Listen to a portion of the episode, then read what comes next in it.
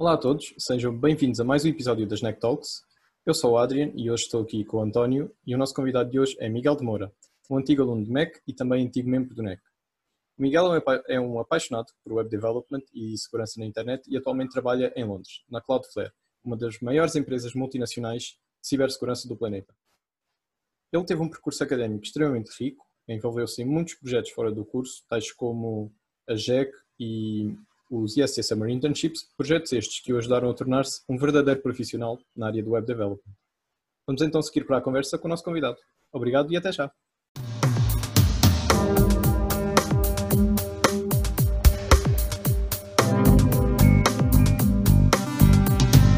Olá Miguel, como é que estás? Olá, tudo bem? Está tudo Muito, bem? muito contente por estar aqui, uh, por contribuir mais uma vez para o NEC, desta forma um bocadinho mais uh, interativa no vosso novo projeto, uh, mas muito gosto. Nós queremos agradecer-te para já por, eh, por teres aceito o nosso convite, Temos, estamos muito contentes por te ter. E nós queríamos começar por falar um pouco de ti.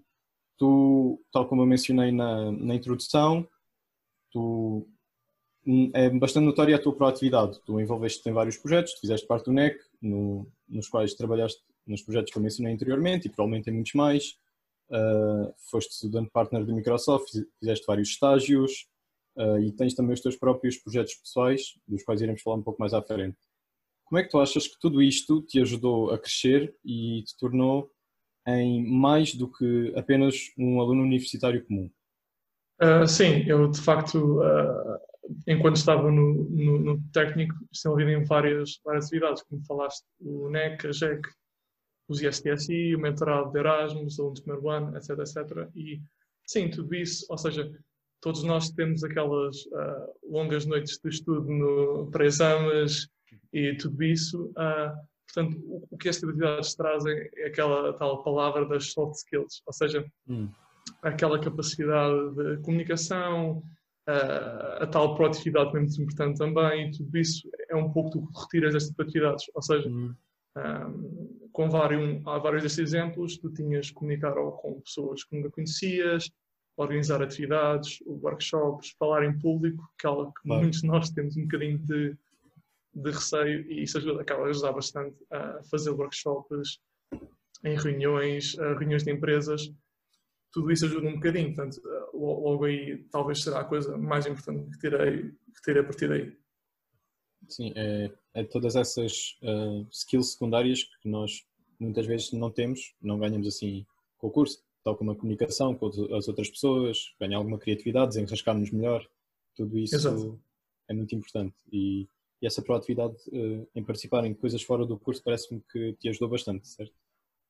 Sim, e, e, também, ou seja, para além disso, também ajuda um bocadinho, ou seja, tu entrar vários projetos diferentes, estás exposto a novas realidades, ou seja, uh, conheces pessoas novas, conheces novos projetos, podes envolver em mais, em mais coisas, abres um pouco os teus horizontes. Uh, hum consegues fazer coisas diferentes. E para mim também foi importante porque eu sempre gostei muito de, de computação, ou seja, é uma, apenas uma parte pequena do, do nosso curso.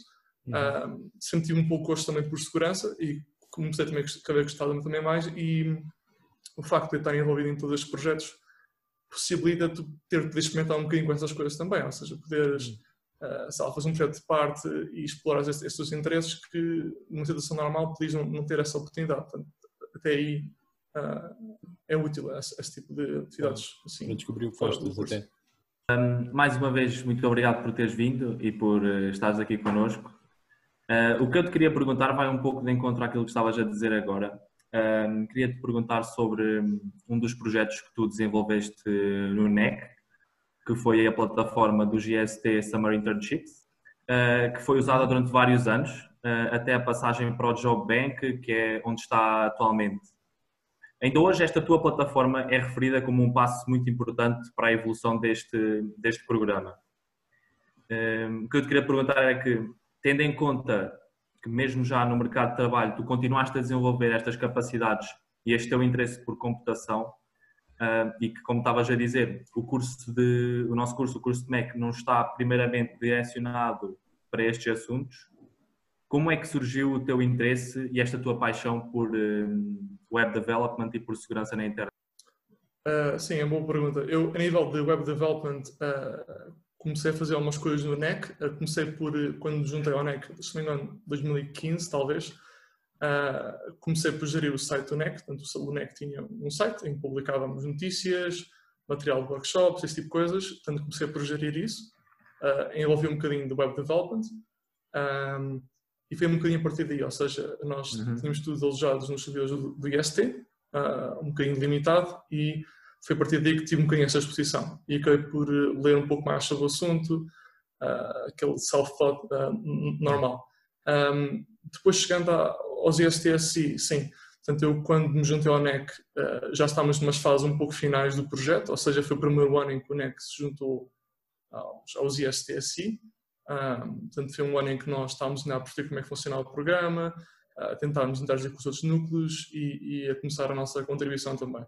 Uh, na altura, nós recebíamos uh, os e-mails dos alunos, nós publicávamos as propostas que tínhamos de estágios de verão e os alunos escolhiam aquelas que estariam interessados e enviariam-nos uh, e-mails para nós, com o seu CV, com o seu caráter de motivação, esse tipo de coisas isso é um projeto um bocadinho manual, ou seja, nós, nós tínhamos situações caricatas de chegarmos à meia-noite do último dia e temos o nosso e-mail, a cada vez que fazias refresh à página, teres mais 100 e-mails de novas candidaturas de alunos. E é tudo um bocadinho manual, era, não era muito agradável. Uh, portanto, claro foi, foi, o nosso primeiro ano e não foi muito agradável. Portanto, eu para o segundo ano, o que eu tinha pensado era, ok, eu gosto de web development, é interessante, e este, nós temos aqui um pequeno problema de logística, porque não é muito fazível, se queremos crescer ainda mais o programa, uh, precisávamos de tanta gente para ver estes e-mails e verificar que está tudo certo e por aí fora. Portanto, fiz a primeira edição da a primeira versão da plataforma. Uma coisa muito simples, a nível técnico não é nada extraordinário, era uma, apenas um site em que tinhas uma lista de propostas, uh, todas as empresas que, que os nossos voluntários tinham, tinham conseguido. Uh, fazias login com o Fênix, ou seja, clicavas num botãozinho e aquilo pedia alteração pelo Fênix e nós retirávamos o teu e-mail, o teu curso, etc. Uh, e depois uhum. podias escolher as, as, propostas que estarias interessado e fazias upload dois fecheiros, o CV e a carta de motivação. Ora, isso foi bastante importante porque tornou tudo muito mais fácil. Nós uh, já não tínhamos essa fase manual e foi bastante interessante nesse aspecto. Uh, e pronto, foi vendo assim no primeiro ano e depois também no segundo ano também. E isso mostrou logo que tu no teu, no teu site, no teu site pessoal até mostras, uh, imediatamente mostrou resultados que também aposto que te motivaram mais uh, e que sentiste que era uma área que tu tinhas talento e que tinhas uh, qualidade para perseguir. Sim, exato. No primeiro ano nós implementámos, a plataforma foi apenas para o NEC, ou seja, apenas as propostas do NEC vinham pela nossa plataforma. Os outros núcleos que participavam, 4, 5 núcleos, se não me engano, usavam ou Google Forms ou e-mails como nós, ou tipo de formatos para receber as, as propostas. Depois, no segundo ano, é que foi, acho que foi um passo maior, nós conseguimos consolidar toda a gente a usar a plataforma, uh, os mesmos redes sociais, o mesmo site, portanto, a divulgação era toda unificada e os ISTSI passaram de, em vez de terem uma coleção de núcleos com propostas e sites diferentes, tinhas de facto os ISTSI. Era, era um projeto. Uhum. portanto, sim, aí foi talvez o, um salto mais, importante. Um, isto foi tudo graças a, a toda a gente com, com quem eu trabalhei, ou seja, não é, foi apenas a plataforma, temos muita gente que dedicou muitas horas eh, de trabalho para, para conseguirmos que o projeto chegasse a mais alunos, que tivéssemos mais uhum. propostas para os alunos poderem ter um estágio de verão, porque uh, as propostas não, não apareciam de, de nada, portanto, tinha que haver alguém em entrevistas, em reuniões e conseguir convencer as empresas a publicarem connosco. Uh, mas sim, como, como tu falas, sim, temos bastante, bastante adesão e foi bastante produtivo. E quando é que tu soubeste que era uh, web development que tu querias fazer como teu futuro no, profissional? Portanto, eu fiz web development uh, mais no, na Uniplaces, foi a empresa que eu, que eu estagiei e trabalhei uh, depois do, do IST, ou, aliás, durante o IST e depois do IST. Um, atualmente faço um pouco mais de segurança e de software mais no geral, mas tenho uma componente web apesar de não ser tanto web development, tem bastante uma componente web, ou seja, hum. é tudo ligado à volta da HTTP e esse tipo de coisas. Ah, mas sim, foi, foi um bocadinho por aí, ou seja, tive todo, todo este tipo de experiências em que me fez habituar à, à plataforma, à plataforma web, e que de facto tive bastante gosto por isso e fazia sentido continuar a explorar isso e tentar começar pelo menos a carreira uh, com, com, esse tipo de trabalho. Ok, ok. Uh, tal como tu mencionaste, uh, no teu quinto ano, em 2018, começaste a trabalhar no Uniplaces, certo? Exato, portanto, eu estava ainda. A edição de 2018, se não me engano, foi a edição de transição, se não me engano, nós fizemos para o Job Bank. Um, uh, e nessa altura eu fiz estágio de verão na, na Uniplaces, ou seja, estive lá três meses, hum. essencialmente. Um, e, depois, e depois dos três meses aceitei proposta para continuar lá e continuei lá durante mais três meses, se não me engano, até o final do ano. Uh, sim, exatamente. E depois em 2019 uh, conseguiste uma vaga na, na Cloudflare em Londres, certo? Exato. Portanto, eu na, na Uniplace eu estava a fazer Web Development e fiz isso durante uh, os seis anos, o, perdão, os seis, seis meses. Uh, um bocadinho faz tudo, porque estando numa startup acabas sempre por uh, tocar um bocadinho em todos os cantos da, da, da casa, mas, mas pronto. Uh, e sim, e em 2019 acabei por, eu estava em serviço interessado na, na Cloudflare, ou seja, aliás, no NEC, quando eu geria o site do NEC, quando nós nos vemos para o nosso para o domínio atual, penso que é atual ainda, no necist.org, nós precisávamos de uma coisa chamada os certificados HTTPS, digamos assim, ou seja, aquela, aquele padlock que temos no, na barra do browser, que diz que a comunicação em trânsito é segura, é encriptada. Uhum. Esse tipo de coisas, na altura, uh, não era muito fácil arranjar sem ter que pagar volumes avultados, uh, perdão, uh, um grande preço pelo, pelo, pelos certificados. Então aí entrou a Cloudflare, eu descobri a Cloudflare, que eles tinham um serviço em que parte do seu serviço era, exatamente isso, ou seja, eles forneciam certificados uh, de HTTPS para isso. E, e foi que comecei a conhecer Cloudflare, ou seja, comecei a usar Cloudflare não só para o NEC, como para os estágios, para a JEC também, e depois mais no futuro para o meu site e para outro tipo de projetos também. Portanto, foi um bocadinho aí também que conheci a Cloudflare. Um, e depois era uma empresa que fazia sentido para mim, ou seja, eles faziam uh, parte da, da, proposta de valor da Cloudflare é é a segurança, ou seja, uhum. nós oferecemos uma proteção aos sites e às aplicações que usam HTTP e outro tipo de protocolos. Uh, portanto, para mim faria, faria, sentido. Eu comecei a também desenvolver mais esse gosto também por segurança uh, nesse, nesses últimos anos também e, e acabei por me candidatar um, para uma vaga em Londres, exatamente. E através daí que surgiu então essa oportunidade de ir trabalhar para a Cloudflare? Uh, exato, sim, eu candidatei-me uh, final do ano de 2018. Uh, uhum. Candidatei-me, estava interessado, acabei por fazer as entrevistas, acabei por gostar do projeto que queria trabalhar e acabei por aceitar a, a, oferta. Eu também estava inclinado para fazer algo lá fora, ou seja, eu durante o, durante o curso, uh, como podemos ver, eu fiz bastante atividades extracurriculares e uhum, o tempo para fazer Erasmus não era propriamente uh, muito. Uh, ou seja, acabei por optar por a melhor não fazer Erasmus, uh, focar no curso de atividades que tenho atualmente e no futuro trabalhar ou ter uma experiência fora do, do país. eu sempre achei que isso fosse muito importante, acho que mais uma vez abre os horizontes e, e tens lidas com, com pessoas muito boas também em empresas multinacionais e, e é muito, muito interessante.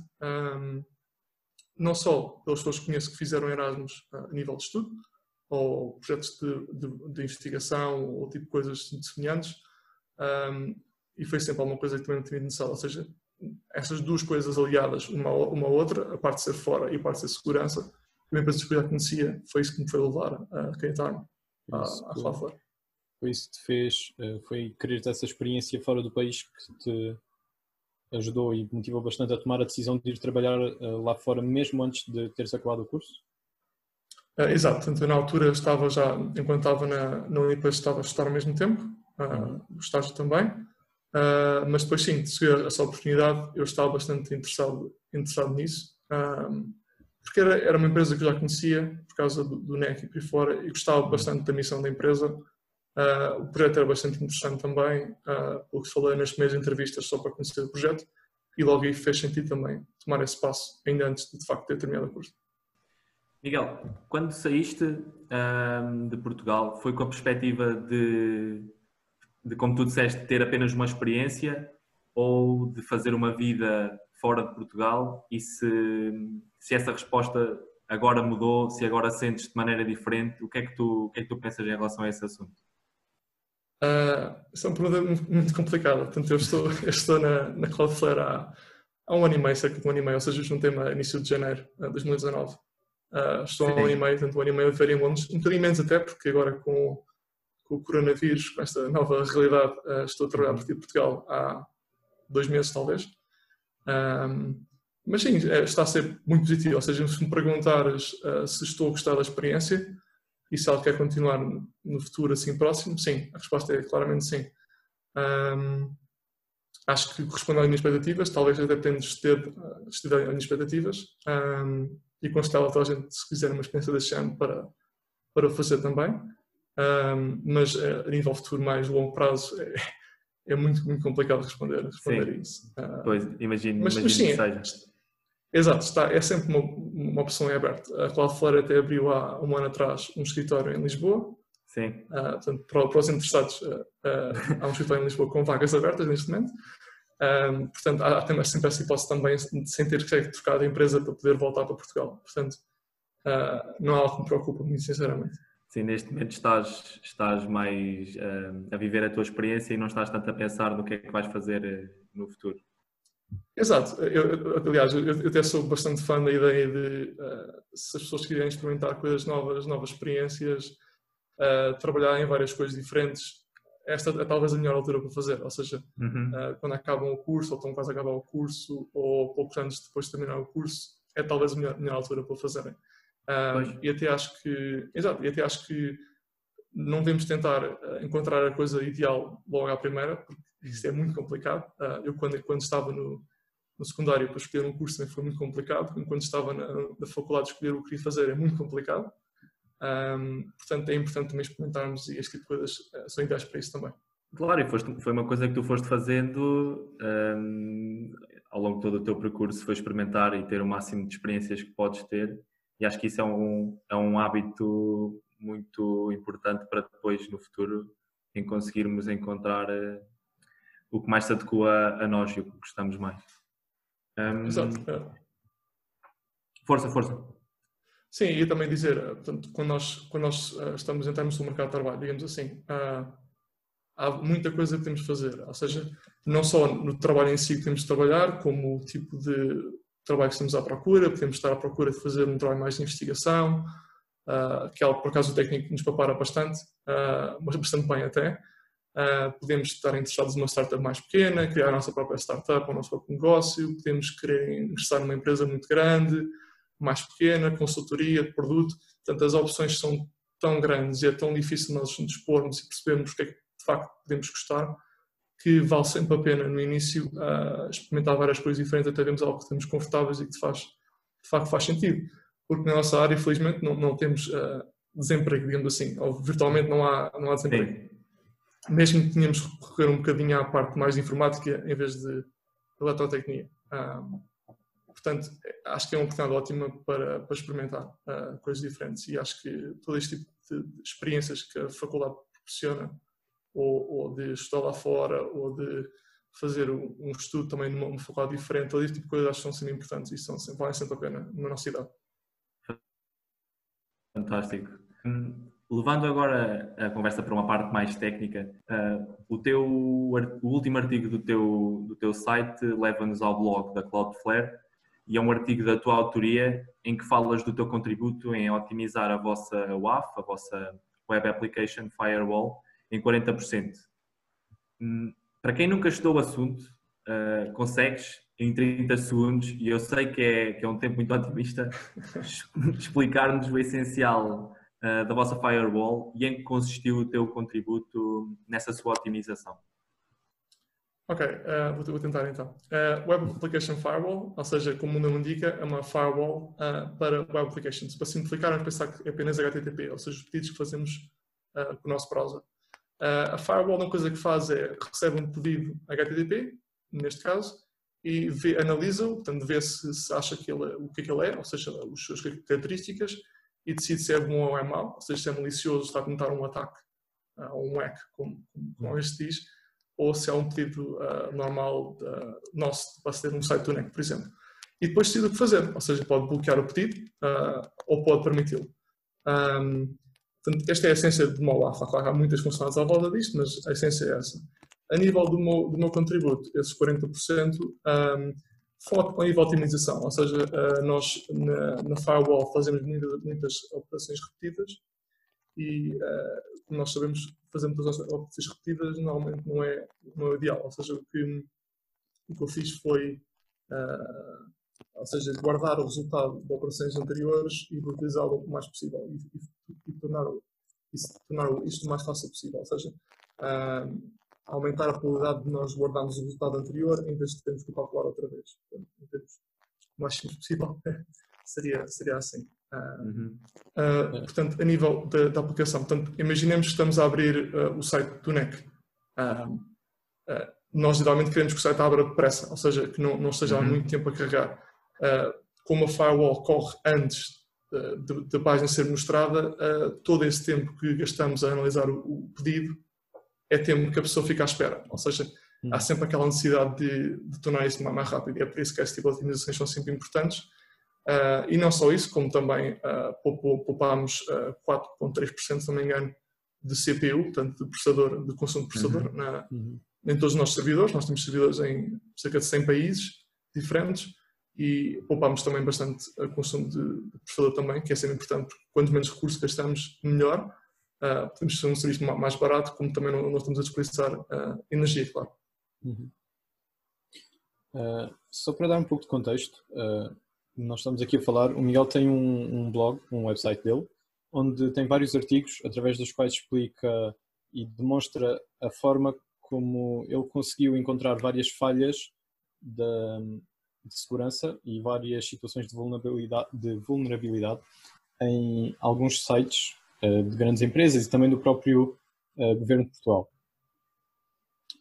Uh, eu, por exemplo, um dos meus artigos preferidos, pessoalmente, é aquele em que tu demonstras como é possível entrar no, no, na página do portal das finanças de uma pessoa apenas com o NIF, conseguindo fazer todo o bypass da autentificação com a palavra passe e através do número de telefone. E essa situação eu achei alarmante quando li pessoalmente. Uh, já agora recomendamos que vejam o site do Miguel porque é muito interessante. Uhum. Uh, ele fez vários, vários artigos destes enquanto estudava e, e pode, pode até suscitar-vos alguma curiosidade. Uh, de onde é que vem, a minha pergunta era, de onde é que vem este, este hobby de explorar possíveis falhas de segurança por trás de websites? É, é apenas curiosidade ou de onde é que surgiu isso? Uh, curiosidade talvez será uh, a melhor razão. Não há uma razão muito específica, eu sempre tive interesse por segurança, tanto perceber como é que as coisas funcionam, depois perceber se, ok, será que isto de facto funciona como é suposto funcionar ou, se ou, ou posso fazer aqui alguma alteração e, e mudar o funcionamento da, do sistema. Pronto, e, e, e, foi um bocadinho por aí também, ou seja, eu, uh, todas essas falhas que falaste são outra vez na web, ou seja, são HTTP basicamente, nada assim de especial, no, no browser, um, portanto são coisas que eu estava bastante familiarizado, ou seja, um, quando falamos em ok, encontrar falhas de segurança, o mais importante é tu perceberes o sistema, ou seja, uh, perceberes, perceberes o, que é, o que aquilo faz, hum. é o mais importante. Um, Portanto, num caso de uma aplicação web ou de um site, é perceber como é que os sites funcionam um, e perceber como é, que, como é que as coisas funcionam, os tipos de pedidos, HTTP, esse tipo de coisas. Pronto, e a partir daí uh, eu tive interesse e enquanto usava algum dos serviços, acabei por uh, encontrar algumas falhas, que, como falaste, uh, algumas delas alarmantes. Um, e acabei por escrever sobre isso. Uma coisa que também tenho bastante uhum. interesse é, lá está, a parte da comunicação, aprender mais a também escrever e por aí fora. Exato este tipo e eu acho que são muito bem escritos, pessoalmente. Obrigado. Sim, concordo. Um, e, e, acho que há sempre é importante também uh, este tipo de coisas, porque nós, como engenheiros, uh, às, às, vezes uh, valorizamos muito a parte técnica hum, e só estamos certos e a parte de, de, de correção, mas às vezes é muito importante também a parte de saber comunicar, ou seja, tu quando estás numa empresa, por muito pequena que seja, trabalhas em equipa. Um, tens pessoas muitas vezes não são da mesma área e tens que saber também comunicar com elas. E acho também importante também exercitar esse tipo de, de, de coisas também. Pronto, em relação às falhas, pronto, encontrei-as, uh, foi um pouco por aí, eu tinha sempre interesse no tipo de ataques que, que existem na, no panorama da, da web, uh, li bastante sobre eles em vários uh, blogs, artigos, esse tipo de coisas, e acabei por, por ganhar um conhecimento interesse e acabei por escrever e por encontrar essas falhas também. Uh, e é visível nos teus artigos que tu, uh, depois de encontrar essas falhas todas, tu uh, tomavas a iniciativa e reportavas esses erros às entidades competentes. e para quem ainda não leu os artigos, muitos dos nossos ouvintes provavelmente não fizeram, podes explicar-nos um pouco de como foi essa interação com as equipas da IT da, das grandes entidades e como passaram muitos meses para que tu conseguisses reportar um único problema técnico num, num website? Uh, sim, portanto, normalmente o que acontece é uh, há cada vez mais empresas em que têm programas de bug bounty, ou seja, programas em que podes reportar falhas nas suas aplicações, nos seus serviços, um, e o serviço é um bocadinho mais uh, fácil de chegar às pessoas competentes. Em outros casos, um, em que é mais raro encontrar falhas, ou as pessoas procurarem falhas, por uma questão também de. é uma zona um bocadinho mais cinzenta, uh, tens o problema sempre de encontrar a pessoa que pode de facto resolver o problema. Ou seja, hum. tu podes enviar um, um e-mail para o support.empresa.com e depois ficar Sim. seis meses à espera de uma resposta, porque internamente a tua, tu, tu pergunta ou o teu reporte ficou, uh, foi encaminhado para a equipe errada ou acabou por se perder, uh, portanto foi muito complicado. E, e houve vários, vários exemplos desses, alguns desses blog posts, em que de facto demorou bastante, bastante, bastante tempo. mas acho que é uma coisa que pode sempre assim melhorar. Uh, em relação aos erros em si, uh, todos nós cometemos erros, é, uma coisa, é uma coisa comum, portanto acaba sempre por acontecer, uh, mas a nível de facilitar essa, essa chegar a essas falhas às pessoas certas é uma coisa que se pode de facto melhorar e acho que todo, todas essas entidades melhoraram bastante os seus processos depois, depois de, disto. uhum. Mas sim, foi um bocadinho, foi um bocadinho interessante em alguns casos. Uns uh, que de facto tinham equipas mais bem formadas. Um, ah, um desses blog posts, uh, se não me recordo, foi a. Uh, uma equipa excelente, fantástica, eles muito proativos, responderam tudo assim, muito rápido e, e, foi mais fácil, mas isso é uma, uma, questão de organização, ou seja, as empresas estão mais à espera deste tipo de coisas acontecerem, outras menos, mas acho que é uma questão também de, de ajuste, não é? E deve ter sido, de, deve ter sido frustrante uh, tu às vezes perceberes coisas que podiam chegar a ser bastante graves e demorar meses para obteres uma, uma única resposta da, da outra parte. Sim, é, claro, é, quando se encontra uma falha em que se pode aceder os dados de toda a gente com, essencialmente, é, sem nenhum, sem nenhum passo pelo meio, porque o NIF é, um, é apenas gerado por um algoritmo muito simples, portanto não pode ser implementar todos os NIFs possíveis e só, só entrar a saber o nível se quiseres um, um, ataque se fosse direcionado a alguém específico. Um, claro que é, é bastante grave e, e, o interesse é que as coisas se resolvam o mais depressa possível um, e que não, não esteja tudo muito exposto durante muito tempo. Porque por isso outra pessoa encontrar as coisas e, e não, não ter reportado ou ter, ou ter até mesmo explorado uh, as falhas. Uhum. Miguel, se me permites agora levar a conversa para um lado mais uh, filosófico da internet, é porque é assim, atualmente nós temos cada vez uma relação simbiótica com os nossos aparelhos e vivemos uh, dependentes deles e através deles. Assim, dispomos também uma grande parte da nossa vida privada uh, ao fornecermos dados uh, aos serviços e aplicações que usamos. Tu consideras que a internet é um lugar suficientemente seguro? Isto é, achas que a informação pessoal que expomos na internet está suficientemente protegida, podemos utilizar com confiança e com naturalidade? A internet é uma coisa muito grande, ou seja, nós temos uh, vários tipos de produtos, uh, empresas com, com fins ou com uh, formas de, de, monetizar o serviço muito diferentes. Ou seja, podes ter redes sociais em que o modelo é, é, ou seja, é free, não pagas nada para usar o serviço, é monetizado de forma diferente uh, tendencialmente uh, é por anúncios uh, e esses anúncios são target, ou seja, são definidos, são tentados, eles tentam encontrar as pessoas certas para mostrar os anúncios, porque isso aumenta a conversão segundo os estudos que existem, uhum. e nesses casos a tua informação é de facto utilizada para isso.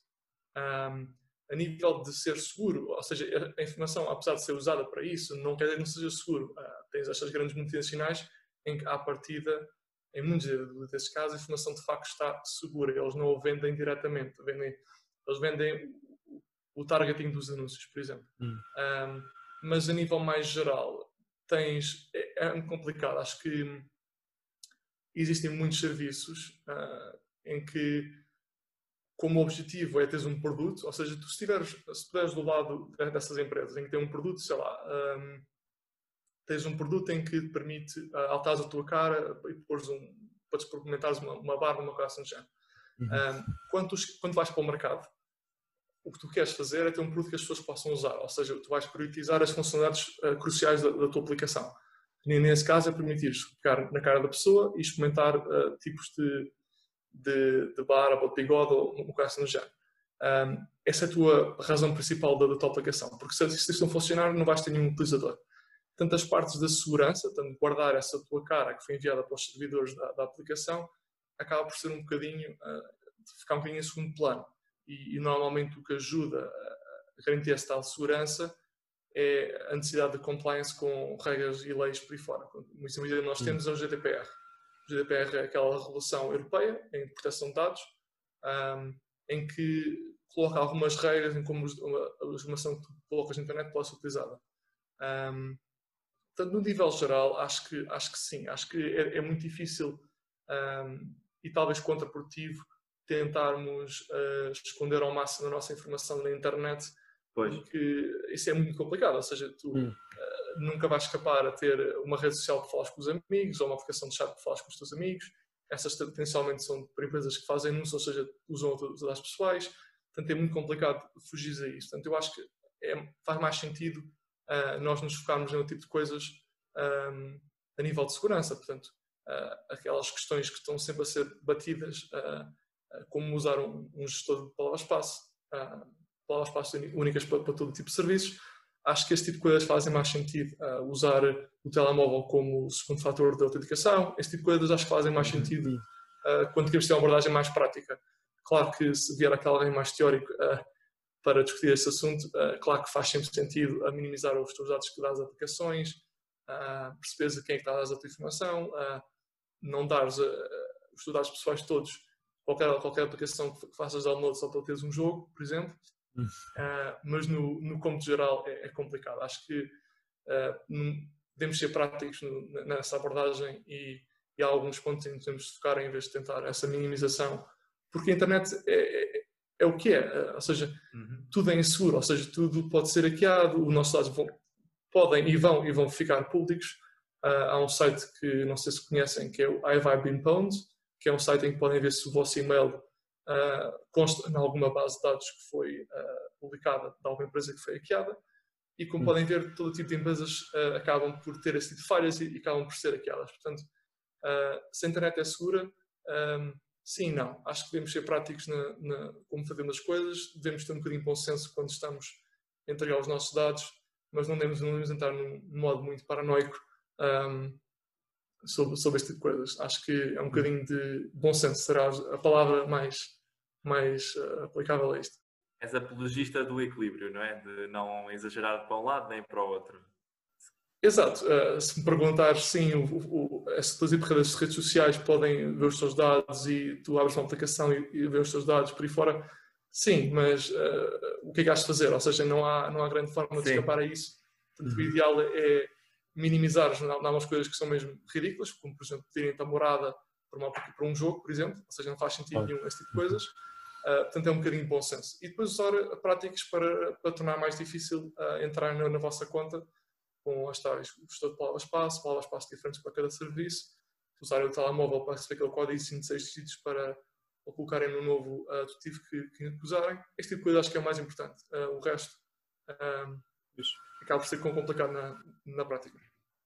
Por acaso, era, era exatamente o que eu te ia perguntar. Uh, o que é que, há assim alguma coisa que tu notes que nós, como utilizadores casuais da internet, uh, devíamos fazer para nos protegermos e não fazemos uh, habitualmente? acho, que, acho que esse exemplo que acabei de dar das palavras-passe é um bom exemplo. Ou seja, hum. existem vários serviços que permitem fazer isso, guardar as palavras-passe, gerar palavras-passe ao calhas, portanto, vocês apenas têm de decorar uma que, será uma boa palavra-passe. A palavra-passe não... Exato, apenas têm de decorar uma e, e, depois têm acesso a tudo o resto uh, com palavras-passe diferentes. O que acontece é o seguinte, se por exemplo rede social A for hackeada e vossas palavras, a vossa palavra-passe e e-mail ficar público, a pessoa que usar essa informação não é capaz de ser o vosso outro serviço, ou seja, não consegue ir ao, à vossa rede social B ou, ou ao técnico, uhum. ao site do técnico, e coisas. Portanto, é, é, normalmente o que acontece é isso. Uh, e depois, talvez a outra coisa que acontece mais é nós damos nossos dados, uh, dados a mais a aplicações que não, não, precisam deles, ou permissões no telemóvel a aplicações que não precisam deles, esse tipo de coisas. Uhum. Um, e depois a outra, outra razão, provavelmente as pessoas uh, têm este tipo de, problemas, é uma coisa chamada social engineering, uhum. engenharia social, que é essencialmente alguém vos convencer a, a vocês fazer alguma coisa, uma coisa que vocês não querem fazer.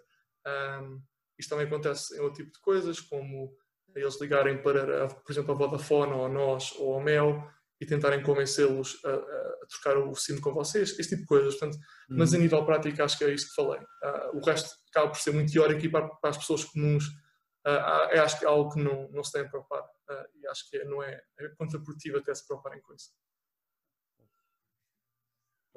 Então, nós estamos a chegar ao final do, do nosso podcast, por isso nós tínhamos um pequeno segmento para fazer assim no fim, assim de forma mais descontraída, que era uma. Fazemos duas ou três perguntas de verdade ou mito, em que nós te perguntávamos algumas coisas, umas mais, assim, mais sérias sobre a segurança na internet, outras que possam parecer um bocadinho mais ridículas, um, e tu dares a tua opinião sobre isso, se, se achas que é verdade, se faz sentido ou se é um mito. Então, a primeira pergunta que, que eu tenho para ti, e tu já falaste nisto, pronto, portanto, mas é, ter uma password forte é suficiente para nos protegermos? Não. Achas que é, achas que é mito, pois? Tal como, como tudo o que tu falaste antes, faz todo o sentido.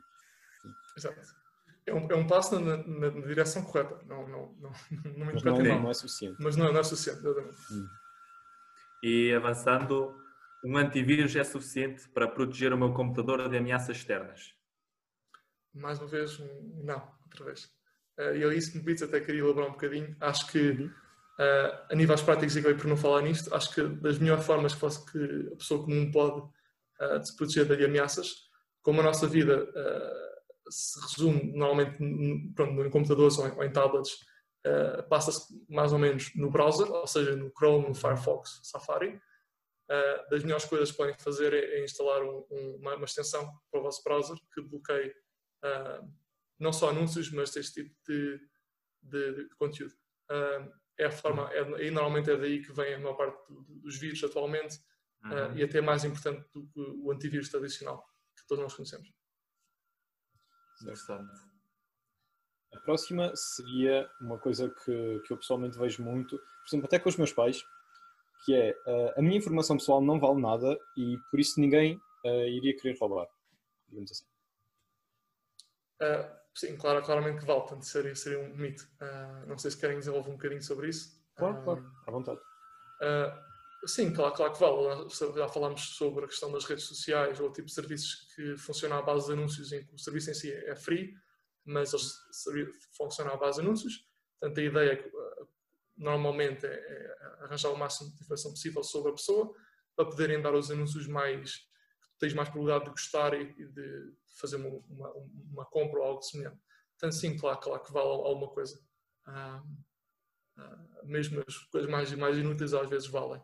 Ah, ter um cão, por exemplo, esse tipo de coisas. Ah, porque podes pôr anúncios para comida de cão, por exemplo. Tudo, tudo isso vale. Claro.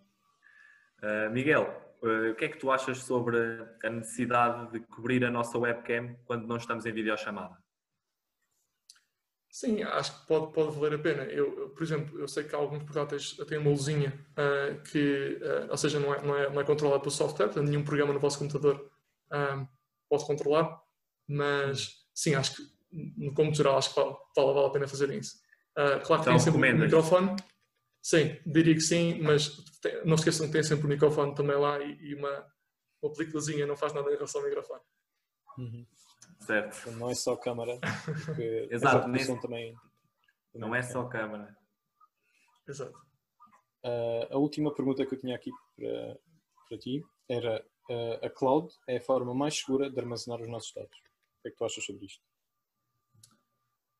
Uh, Sim e não. Uh, o seguro é um bocadinho complexo. Ou seja, um, se estamos a, estamos a falar de backups, portanto, cópias de, dos, no, dos, nossos documentos, uh, ter na cloud pode fazer sentido, porque temos um incêndio em casa e podemos dizer adeus às nossas fotos das últimas férias. Um, mas em relação a outros dados uh, mais sensíveis, depende muito do serviço e normalmente os serviços que temos, a, a, a, temos disponíveis não, não fazem um muito bom trabalho em relação a proteger estes dados. Portanto, acho que depende dos dados que estamos a falar e acho que uh, para uns faz sentido, para outros, para outros nem tanto. Sim, no fundo depende um, um pouco do, do, bom senso da pessoa e dos dados Exato. que ela precisa de guardar. É aqui a palavra comum, basicamente, desta conversa será bom senso. bom senso. Um, acho que chegámos ao fim. Miguel, só, só nos resta agradecer esta, esta tua participação. Uh, obrigado por, por ter estado aqui connosco hoje. Obrigado, é sempre um gosto. Ora, é essa. E, e, muito obrigado aos ouvintes por nos terem acompanhado em mais uma NEC Talk. Se tiverem sugestões de outros convidados, uh, sintam-se à vontade para as enviar ou deixá-las nos comentários.